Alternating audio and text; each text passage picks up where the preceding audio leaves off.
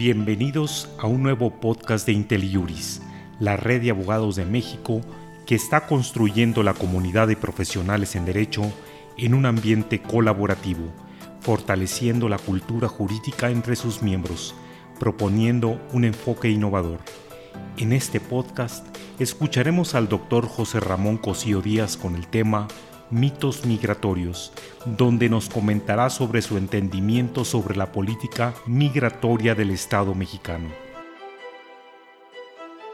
El miércoles de la semana pasada tuve la oportunidad de participar en un muy interesante evento en el Colegio de México. El profesor Pablo Yankelevich, director del Centro de Estudios Históricos, presentó un libro que tiene el enigmático título de Los Otros. Lo que el profesor Yankelevich hace es revisar cuál fue la política migratoria del Estado mexicano en buena parte del siglo XX. Hasta hoy yo tenía la idea, desde luego equivocada después de leer este libro, que México había sido un país de brazos abiertos, de una muy generosa política migratoria, que sus leyes habían permitido prácticamente a quien quisiera venir a vivir con nosotros incorporarse, estar aquí, ser acogido y finalmente ser incorporado como parte, como uno más de la población. Sin embargo, analizando las leyes que estuvieron en vigor en buena parte del siglo XX, el profesor Yankelevich descubre algunos elementos que si bien habían sido mencionados someramente por otros autores, él mismo ahora critica y señala algunos de sus más importantes defectos. México fue un país muy restrictivo respecto a la migración. México tenía la idea de conformar, así como se oye, una nueva raza, de mejorar en esta expresión horrible la raza mexicana y consideró que ello podría hacerse a través de un mestizaje entre españoles e indígenas. A partir de esa idea se negó la posibilidad de que otros muchos pueblos pudieran venir a vivir con nosotros. Por ejemplo, hay un desprecio y un señalamiento abierto en contra de los eh, chinos, de las personas de color, de ciertos pueblos específicos, todos los bálticos, eh, por ejemplo, y de algunas otras poblaciones asiáticas, africanas o inclusive, insisto, de Europa Oriental. Adicionalmente, y algo que llama mucho la atención, es la existencia de unos memorandos secretos en los cuales las autoridades de la eh, Secretaría de Gobernación de aquellos años insisten todavía más que no se le dé entrada a las personas.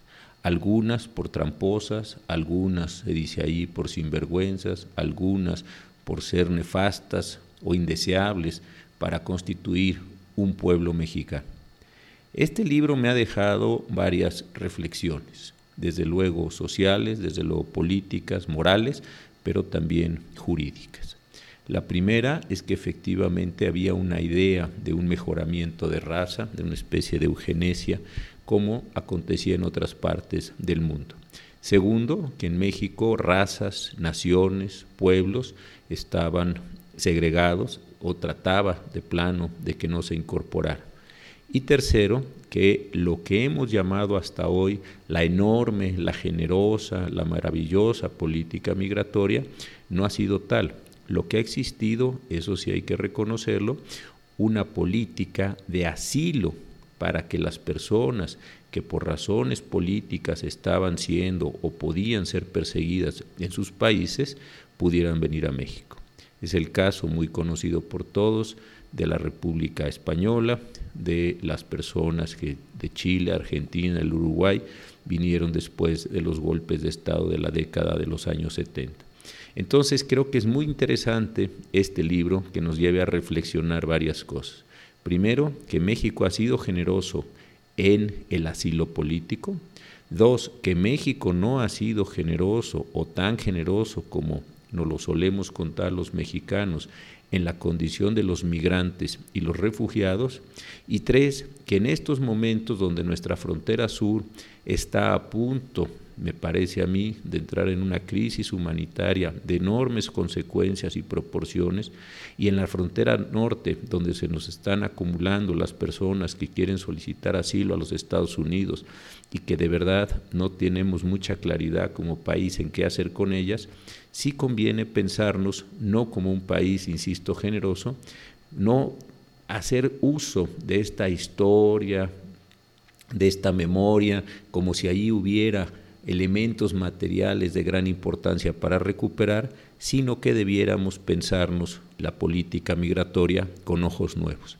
En particular, me parece que no podemos seguirnos contando esta historia como si de ella, insisto, vayan a salir las soluciones de nuestro tiempo presente. Por el contrario, creo que lo más importante es que nos demos cuenta que migrantes, refugiados o asilados o personas que solicitan asilo, estatus migratorio o refugio tienen derechos humanos, que esos derechos están otorgados o reconocidos, como se quiera, en la Constitución y en los tratados internacionales que ha celebrado el Estado mexicano y que es nuestro deber como nación, desde luego soberana, proteger los derechos de todas estas personas porque así nos los ordenan nuestras leyes.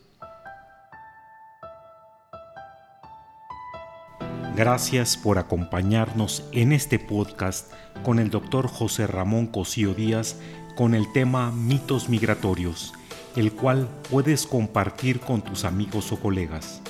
¿Tienes comentarios? Nos gustaría saber lo que piensas de nuestro contenido.